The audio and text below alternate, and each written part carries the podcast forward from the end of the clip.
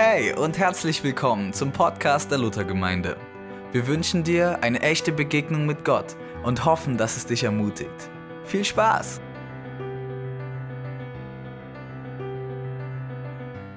Der Predigtext für diesen Sonntag,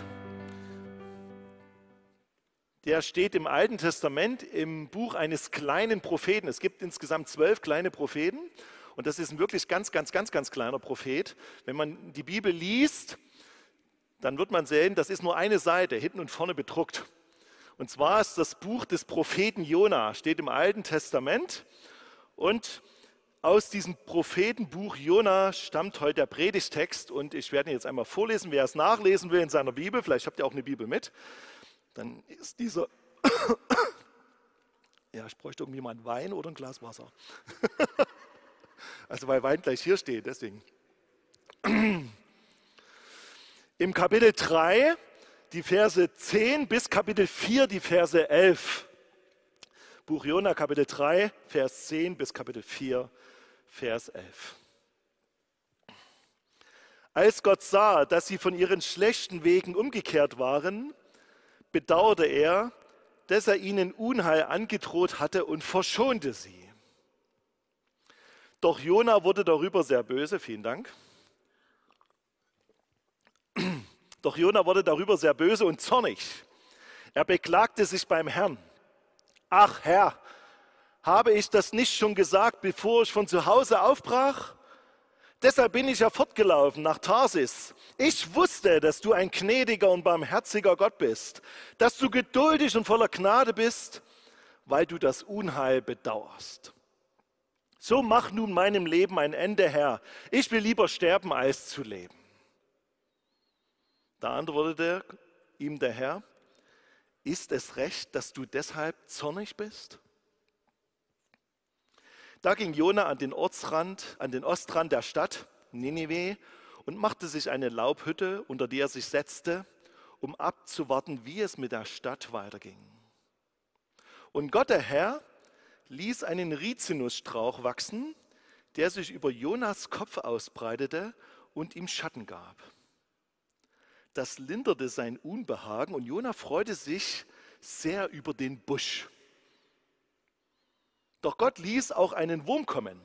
Am nächsten Morgen bei Tagesanbruch fraß sich der Wurm durch den Busch, sodass dieser vertrocknete. Nachdem die Sonne aufgegangen war, schickte Gott einen sengenden Ostwind. Die Sonne brannte auf Jonas Kopf, bis er matt wurde und sich den Tod wünschte. Ganz sicher ist es besser, dass ich sterbe, als dass ich lebe, rief er. Da sprach Gott zu Jona, ist es richtig von dir, wegen des Rizinusstrauches so zornig zu sein?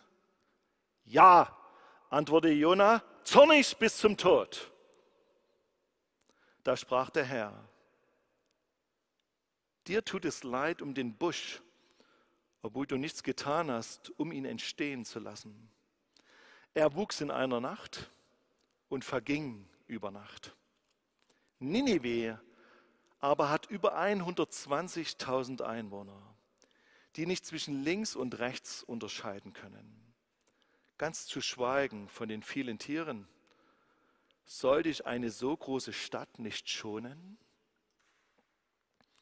Das ist tatsächlich der letzte Vers in diesem Buch Jona.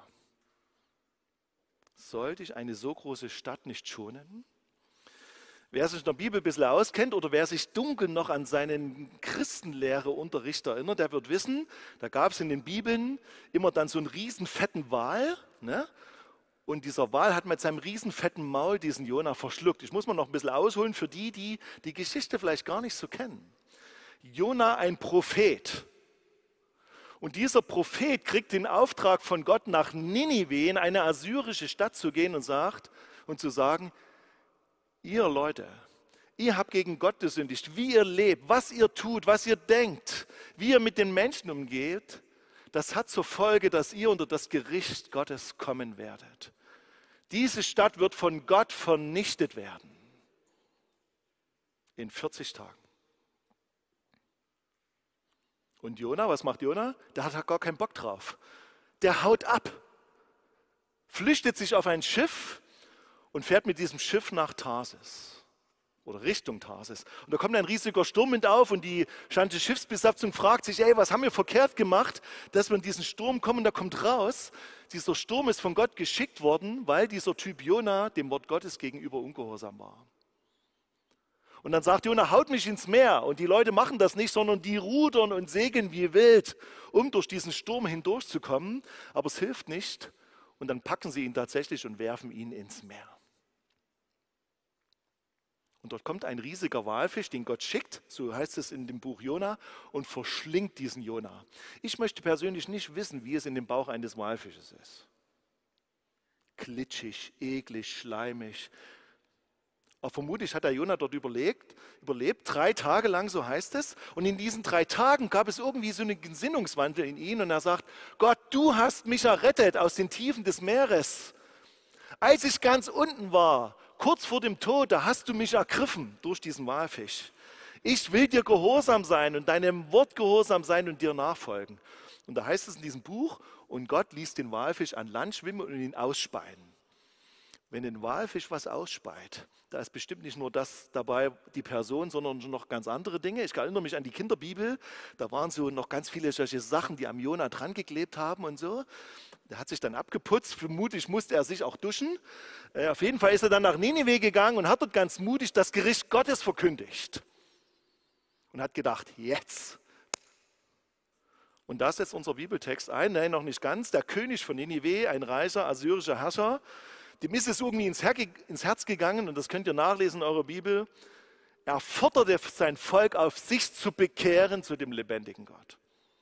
Und das haben sie gemacht. Die haben sich in Sack und Asche gekleidet, haben Buße getan, sind umgekehrt von ihren negativen Wegen und haben Gott angefleht, sie vor dem Gericht Gottes zu verschonen.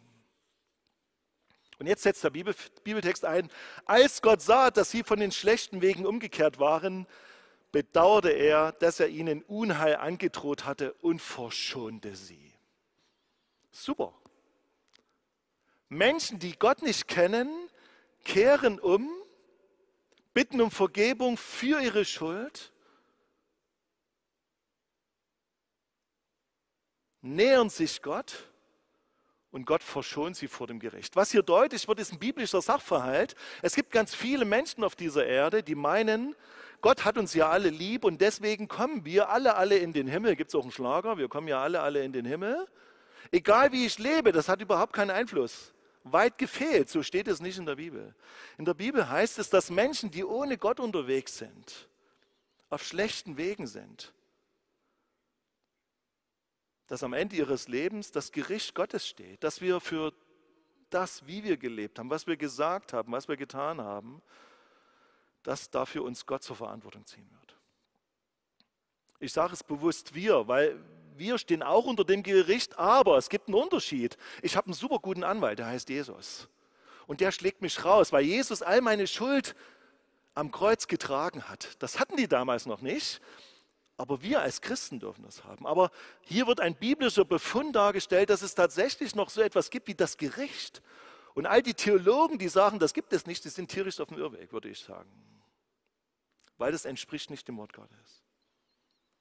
Aber was ich krass finde an dieser Geschichte ist, und deswegen ist mir die Bibel so lieb, die Bibel ist nicht so rundgelutscht, so weichgespült, macht alles ideal. Nein, Jona regt sich drüber auf, dass Gott diese Stadt Ninive verschont. Da habe ich gedacht, ist da noch bei Sinn? Hier steht, Jona wurde darüber sehr böse und zornig. Also nicht nur wie, also Gott, jetzt verstehe ich dich nicht, das passt nicht in mein theologisches Konzept, sondern er hat gesagt, zornig und böse. Und er beklagt sich bei Gott, dass Gott diese Stadt verschont. Und da frage ich mich, was muss da passiert sein? Jona hat doch eine Berufung Gottes erlebt. Jona hat erlebt, dass Gott ihn gerufen hat, geh in diese Stadt, er hat ihm einen Auftrag gegeben. Und welcher Mensch möchte das nicht gerne erleben, dass Gott konkret zu ihm redet und dann tut er das und dann, wow, gebraucht Gott einen. Das ist doch irgendwie krass und besonders. Aber diese Geschichte hat irgendwie gar nicht so ein Happy End, sondern sie endet damit und auch schon am Anfang bringt sie das zur Sprache, dass Jonah zornig ist über das gnädige und barmherzige Handeln von Gott. Jona regt sich darüber auf, dass Menschen zu Gott umkehren und dass Gott sie verschont. Ist irgendwie krass, oder? Vielleicht habt ihr noch nie das Jona-Buch gelesen, aber es steht tatsächlich drin. Jona wird von Gott berufen und er erfüllt den Auftrag Gottes und die Menschen kehren um. Spannend ist, dass der Jona ja in seinem Leben ganz häufig diese Begegnung mit Gott hatte. Im Bauch des Walfisches hatte er sie. Er betet dort zu Gott und Gott rettet ihn. Das heißt, und der Herr sprach zu dem Fisch und der spie Jona aus ans Land. Vielleicht hat Jona gedacht, na, die meint es nicht ganz so ernst. Und die werden dann hintenrum und sein Volk Israel bestimmt noch besiegen. Aber wer ist denn Jona? Jona ist ein Bote Gottes und nicht Gott selber. Jona, nicht Jonas, sondern Jona ist nicht nur zornig und wütend in seinem Herzen und böse, sondern er ist auch enttäuscht über Gott. Er schreibt im Vers 2, heißt es, ach Herr, habe ich das nicht schon gesagt, bevor ich von zu Hause aufbrach, bevor es schon losging, habe ich schon geahnt, dass du so drauf bist, Gott. Bevor es schon losging, habe ich schon geahnt, dass du, wenn die Leute eventuell umkehren, dass du sie verschonst. Also ist mein ganzer Weg umsonst, meine ganze Aufregung. Ich bringe mich in Todesgefahr für dich und dann tust du die Leute begnadigen. Was ist die Reaktion von Jona auf seinen Dialog mit sich selber? So mach nun mein Leben ein Ende, Herr, ich will lieber sterben, als zu leben. Da fehlen mir echt die Worte. Wie kommt man als Prophet Gottes auf so eine Idee? Jona hat sich dann in den Ostrand der Stadt begeben und hat sich dort hingesetzt, um zu gucken, ob Gott sein Wort wirklich wahr macht. Er hat sich also in so einer Zuschauerposition befunden und hat mal geguckt, ob Gott wirklich diese Stadt nicht vernichten wird. Und da passiert Folgendes. Er baut sich eine kleine Laubhütte, ziemlich heiß dort, und dann lässt Gott einen Busch wachsen. Und dieser Busch schendet dem Jona Schatten. Super bei diesem Wetter. Das vermute ich als noch, noch heißer als bei uns. Und dann lässt aber Gott einen Wurm kommen, finde ich cool, wie das beschrieben ist hier in dieser Geschichte. Dieser Wurm knabbert den Rizinusbusch an. Vielleicht habt eine Wühlmaus gerade eure Tomaten angeknabbert, dann wisst ihr, wie es dem Jona ging. Ne? Und was macht Jona? Jona regt sich darüber auf, dass dieser Busch vertrocknet. Er ist wieder böse und zornig. Ganz sicher ist es, besser, dass ich sterbe, als dass ich lebe. Da sprach Gott wieder zu ihm, du Jona, ist es richtig von dir, wegen des Rizinusstrauches so zornig zu sein? Und Jona antwortet, ja, zornig bis zum Tod. Ich glaube, dieser Jona ist von Gott enttäuscht, weil Gott nicht so gehandelt hat, wie er sich das vorgestellt hat. Das kann man übrigens auch umdrehen. Manchmal sind wir auch enttäuscht darüber, dass Gott nicht so gehandelt hat, wie wir uns das gewünscht haben. Wir beten übrigens im Vater unser, dein Wille geschehe wie im Himmel so auf Erden.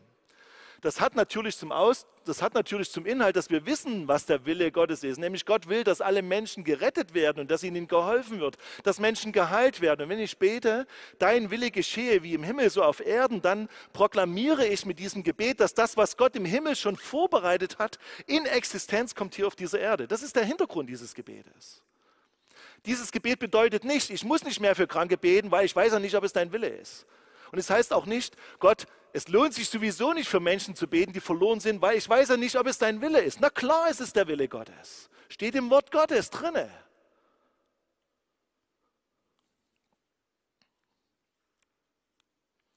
Man merkt, dass in dem Jona etwas aufbricht, was aus seiner Enttäuschung herauskommt. Er ist enttäuscht über Gott. Und weil Gott nicht so gehandelt hat, wie er sich das vorgestellt hat, wird er zornig und lässt sich hinreißen zu solchen Äußerungen wie zornig bis zum Tod. Da würde ich sagen, dieser Typ hat einfach den Verstand verloren. Die Hitze hat ihm das Gehirn vertrocknet. Aber Gott lässt nicht von ihm los. Gott sagt, Jona, dir tut es leid um den Busch, obwohl du nichts für diesen Busch getan hast. Du hast ihn nicht gepflanzt, du hast gar nichts für den Busch getan. Er wuchs in einer Nacht und verging über Nacht. Über diesen Busch machst du dir Gedanken. Aber über die Menschen, die verloren gehen, das geht dir am A vorbei. Du willst, dass sie das Gericht Gottes erleben. Jona ist also nicht nur frustriert, sondern enttäuscht, sondern ich spüre, wenn ich diesen Text lese, er entfernt sich auch von Gott. Und mit dieser Entfernung ist Jona in toller Gemeinschaft mit ganz vielen Zeitgenossen, die wir auch in der Bibel finden. Auch im Neuen Testament können wir das häufig wieder nachlesen, dass Menschen sich von Gott entfernen, obwohl sie äußerlich das Bedürfnis haben, an Gott dran zu bleiben. Wie ist es mit den Leuten, die Jesus sehen wollten? Und Zachäus stieg auf den Baum. Und Jesus kehrt beim Zachäus ein, die regen sich auf. Bei einem Sünder ist er eingekehrt, nachzulesen im Lukas-Evangelium. Die regen sich darüber auf, dass dieser Mensch eine Chance hat, zu Gott umzukehren. Oder der Sohn, der nach Hause kommt und sein älterer Bruder sagt, Pah, jetzt kommt dieser Typ nach Hause und Papa, du schlachtest für den ein Kalb, der kriegt alles wieder und ich habe mein ganzes Leben bei dir geschuftet. Dieser Typ ist enttäuscht und verbittert und freut sich nicht darüber, dass sein Bruder, der verloren war, gerettet ist. Oder diese Sünderin, die zu einem Abendmahl mit Jesus hereinkommt und vor versammelter Kulisse Jesus die Füße salbt und mit ihrem langen Haar diese Füße trocknet. Die Typen regen sich alle innerlich auf, die dabei sitzen, und sagen, was fällt dieser Frau ein? Aber Jesus würdigt diese Frau und sagt, so mal sinngemäß mit meinen Worten, sie hat heute mich für mein Begräbnis gesalbt und sie hat ihr Leben mir hingegeben.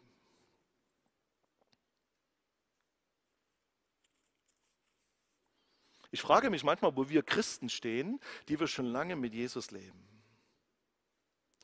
Gott wird in der Bibel als ein Vater beschrieben, der Gericht ankündigt, definitiv, der nimmt das nicht zurück. Aber er wird gleichzeitig auch als ein Vater beschrieben, der voller Erbarmen und voller Güte ist. Dem das Herz blutet, wenn Menschen nicht mit Jesus durchs Leben gehen. Und dann treten so Leute auf, wie die neidisch sind, die sagen, ey wow, also ich habe mein ganzes Leben für Gott, für dich gearbeitet und jetzt auf der letzten Wegstrecke bekehrt sich dieser alte Mann im Alter von 90 Jahren und jetzt wird er bei dir im Himmel sein? Ist das gerecht? Könnte es sein, dass Christen manchmal nicht bereit sind, die Großzügigkeit und das Erbarmen Gottes mit anderen Menschen zu teilen? Sind wir wirklich so da dran an der Liebe Gottes? Wissen wir eigentlich, wie Gott wirklich tickt, wie sein Herz schlägt für die Menschen, die Gott nicht kennen? Versickert eher nicht die Liebe Gottes in der Gemeinschaft der Insider und Frommen? Sind wir uns selbst genügsam, weil wir ja schon Jesus erlebt haben und weil wir ihn kennen? Gott ist ganz anders. Gott hat viele Wege, Menschen mit ihm bekannt zu machen. Zur Gottes Gnade gehört, dass er barmherzig ist. Dass er keinen Gefallen daran hat, dass Menschen verloren gehen. In dem Wochenspruch, der über diese Woche steht, ist nachzulesen in den Losungen, heißt es, denn der Menschensohn ist gekommen zu suchen und selig zu machen, was verloren ist. Das ist seine allererste Mission gewesen. Er ist nicht zuerst gekommen, um uns Menschen, die wir Gott schon kennen, noch ein bisschen heiliger und noch ein bisschen perfekter zu machen. Nein, sondern er ist gekommen zu denen, die Gott nicht kennen. Das ist seine erste Mission. Und das ist auch die erste Mission seiner Gemeinde. Dafür sind wir hier auf dieser Erde, damit Menschen Gott kennenlernen. Wir sind nicht zuallererst hier, damit sich Gott um alle unsere klitzekleinen Bedürfnisse kümmert.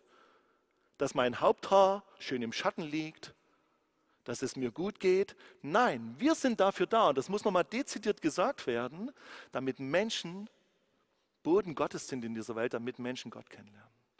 Wie das passiert, das kann völlig unterschiedlich sein. Was euer konkreter Auftrag ist, das wird euch Gott sagen oder zeigen oder werdet das spüren und merken. Aber der Menschensohn ist gekommen zu suchen und selig zu machen, was verloren ist. Dieser Bibeltext aus dem Prophetenbuch Jona fordert uns heraus, uns selbst zu prüfen. Gleichen wir dem Jona, der auf dem Hügel über der Stadt sitzt und auf den Untergang wartet? Warten wir darauf, dass diese Welt zugrunde geht und sagen wir dann, habe ich doch gleich gewusst, unsere Regierenden leben ohne Gott. Es laufen viele Dinge, die wir gar nicht wissen und diese Welt ist gottlos, definitiv. Und diese Welt wird untergehen. Wer das nicht glaubt, sollte mal die Bibel lesen. Aber verharren wir in Selbstgerechtigkeit, dass wir denken, wir wissen es, wir haben die Weisheit, wir wissen, wie Gott mit dieser Welt umgibt, oder ist unser Herz voller Barmherzigkeit oder Erbarmen oder Sehnsucht danach, dass viele Menschen Gott kennenlernen? Wir müssen ja gar nicht an unsere Regierenden denken, sondern denk mal an deine Eltern, an deine Kinder, an deine unmittelbaren Menschen, die in deinem Umfeld leben, deine Nachbarn, deine Arbeitskollegen.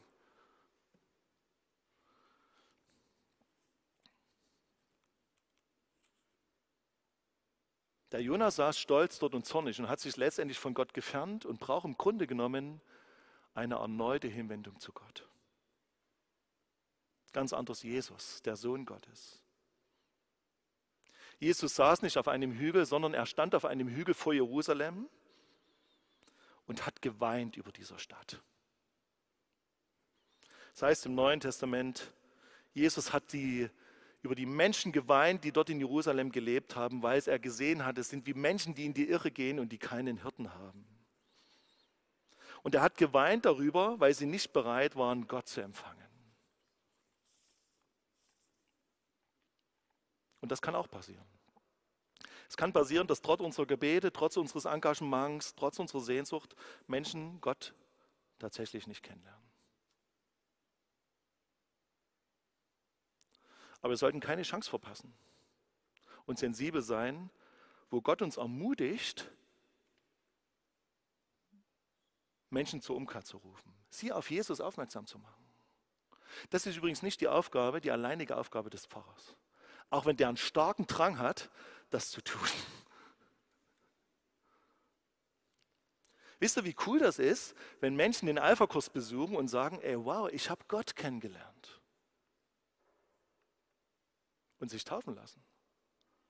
Es ist besonders, wenn Menschen bei der Nacht der Kirchen, das habe ich letzte Woche schon erwähnt, in diese Kirche kommen und Gott nicht kennen, auch an dem Abend Gott nicht kennen, aber merken, ey, wow, hier ist irgendwas Besonderes.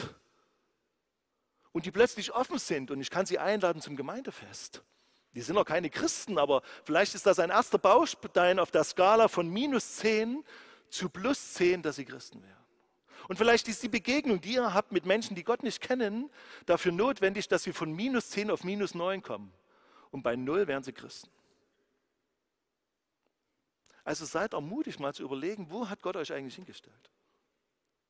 Diese Predigt, die nicht dazu, euch unter Druck zu bringen, wo man sagt, jetzt muss ich allen Leuten von Gott erzählen. Nee, nutzt einfach die Möglichkeiten, die Aufträge, die Gott euch gibt. So wie der Jonah. Aber seid danach ermutigt oder erfreut, wenn Menschen tatsächlich Gott annehmen und sagen, ja, mit Jesus will ich leben. Also dieser Text dient dazu, uns selber zu prüfen, wo wir stehen, wie unsere Gesinnung ist oder ob es uns vielleicht wirklich total egal ist, ob Menschen verloren gehen. Wie wollen wir diese Predigt abschließen? Wir wollen diese Predigt folgendermaßen abschließen. Ich lasse einen kleinen Moment Stille jetzt am Ende und ihr überlegt euch mal, wo gibt es Menschen in eurem Umfeld, zu denen ihr schon Kontakt habt und die Gott nicht kennen. Und dann betet ihr mal in der Stille, mal zwei, drei Minuten genau für diese Menschen, dass Gott euch eine Möglichkeit schenkt, eine, ja, eine Gelegenheit, um in einer ganz natürlichen Art und Weise mit ihnen über Gott oder über Jesus ins Gespräch zu kommen. Sie auf ihn hinzuweisen. Vielleicht spürt er, dass diese Menschen Gebet brauchen, dann fragt sie, darf ich für sie beten? Vielleicht sind sie krank, fragt sie, ob ihr für sie beten könnt. Ob sie gesund werden oder nicht, das ist die Verantwortung Gottes, nicht eure. Also seid ermutigt, danach Ausschau zu halten. Und ein zweiter wichtiger Punkt, wenn ihr enttäuscht seid von Gott, wie der Jona, aus welchen Gründen auch immer, weil sich Gebete nicht erfüllt haben, weil ihr sauer seid auf Gott, das kann tatsächlich vorkommen. Auch Christen dürfen sauer sein auf Gott.